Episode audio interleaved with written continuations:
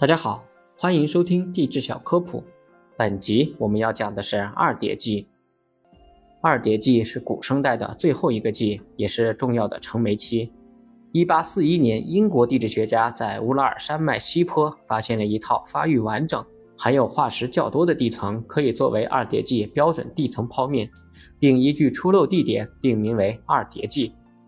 二叠纪的地壳运动比较活跃，古板块间的相对运动加剧，世界范围内的许多地槽封闭，并陆续形成了褶皱山系。古板块间逐渐拼接成联合古大陆、盘古大陆，陆地面积也进一步扩大，海洋范围却在逐渐缩小。自然地理环境的变化促进了生物界的重要演化，预示着生物发展史上一个新时期的到来。二叠纪时期的气温被认为是相当低的，其后才逐渐改变。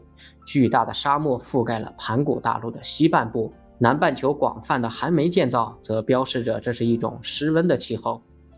脊椎动物在二叠纪发展到了一个新的阶段，此时气候更加干燥，裸子植物凭借着有外壳保护，逐渐适应了干旱的环境。爬行动物身披细密的鳞片，产下的卵附有硬壳。羊膜包裹胚胎，陆地进入到了巨兽时代。兽孔类是二叠纪中晚期和三叠纪的四哺乳爬行动物，世界各地皆有发现。爬行动物中的背龙类在二叠纪有了新发展。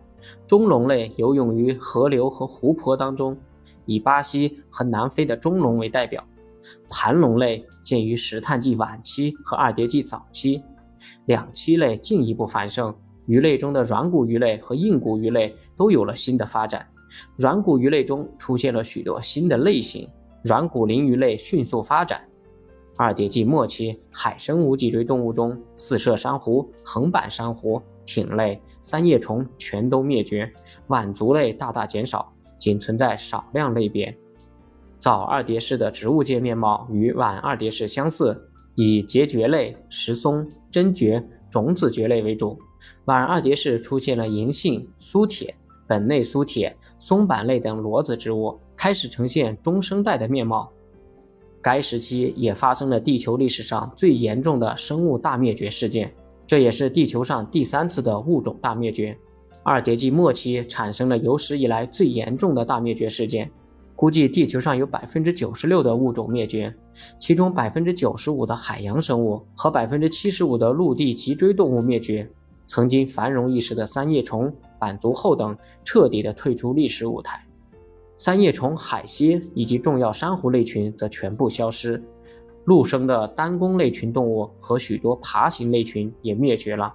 这次大灭绝使得占领海洋近三亿年的主要生物从此衰败并且消失，让位于新生的物种，生态系统也获得了一次最彻底的更新。为恐龙类等爬行动物的进化铺平了道路。科学界普遍认为，这一大灭绝是地球历史从古生代向中生代转折的里程碑。其他各次大灭绝所引起的海洋生物种类的下降幅度都不及这一次的六分之一，也没有使生物演化过程产生如此重大的转折。地质学家们认为，在二叠纪曾经发生海平面下降和大陆漂移，这造成了最严重的物种大灭绝。那个时期，所有的大陆聚集成了一个联合的古陆，富饶的海岸线急剧减少，大陆架也缩小，生态系统受到了严重的破坏。很多物种的灭绝是因为失去了生存空间。更严重的是，当浅层的大陆架暴露出来后，原先埋藏在海底的有机质被氧化。这个过程消耗了氧气，释放了二氧化碳，大气中氧的含量有可能减少了这对生活在陆地上的动物。随着气温的升高，海平面逐渐上升，又使许多陆生生物遭到了灭顶之灾，海洋里也成了缺氧的地带。地层中大量沉积的富含有机质的页岩，也是这场灾难的证明。感谢大家收听，如果想了解更多地质知识，欢迎收听我的其他专辑。